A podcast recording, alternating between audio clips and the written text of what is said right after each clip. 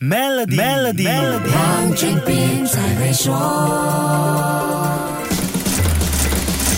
你好，我是黄俊斌。今年三月份爆发多家银行倒闭事件，令市场顿时警惕，担心导致全球性的金融危机。在避险情绪的推动下，黄金价格在三月份呈现了上涨趋势。在高通胀和地缘政治危机等问题还没有缓解的局势下，各国央行预料还会对黄金保持正面态度。专家表示，央行大量购买黄金的话，就会无可避免的减少持有美国债券。为什么呢？听听资深经济师曹阳的解说。在世界的这个。支付手段上只有两个，一个呢就是储备货币，一个呢就是黄金。各国呢外储是有限的，那么要购买黄金，它势必会抛去美债，所以各国的弃美债的这个速度啊是越来越快。现在各国央行大力的买入黄金而抛去美债，这个从未来发展来看是一个信号，也就是说美元会逐步的走弱，而黄金会逐步的走强。但是世界黄金协会也表示，今年央行的黄金购买量预料将很难重现去年那种创纪录的超。高水平。不过，投资者要中肯的看待这句话，不是说央行不买黄金，而是说央行还会买黄金，但会不会刷出五十年以来的新高，这个不一定。高盛呢给了一个报告，央行如果说在二零二三年还会持续买黄金的话，那么他认为按照一季度四百吨的购入量，那么二零二三年的黄金将上涨百分之二十五。如果说央行的购金达不到四百吨，也就是刚才世界黄金协会那个判断，可能很难以二零。零二二年比肩，它的黄金购入量如果说是两百五十吨一个季度，那么二零二三年的黄金价格将上涨百分之十二点五。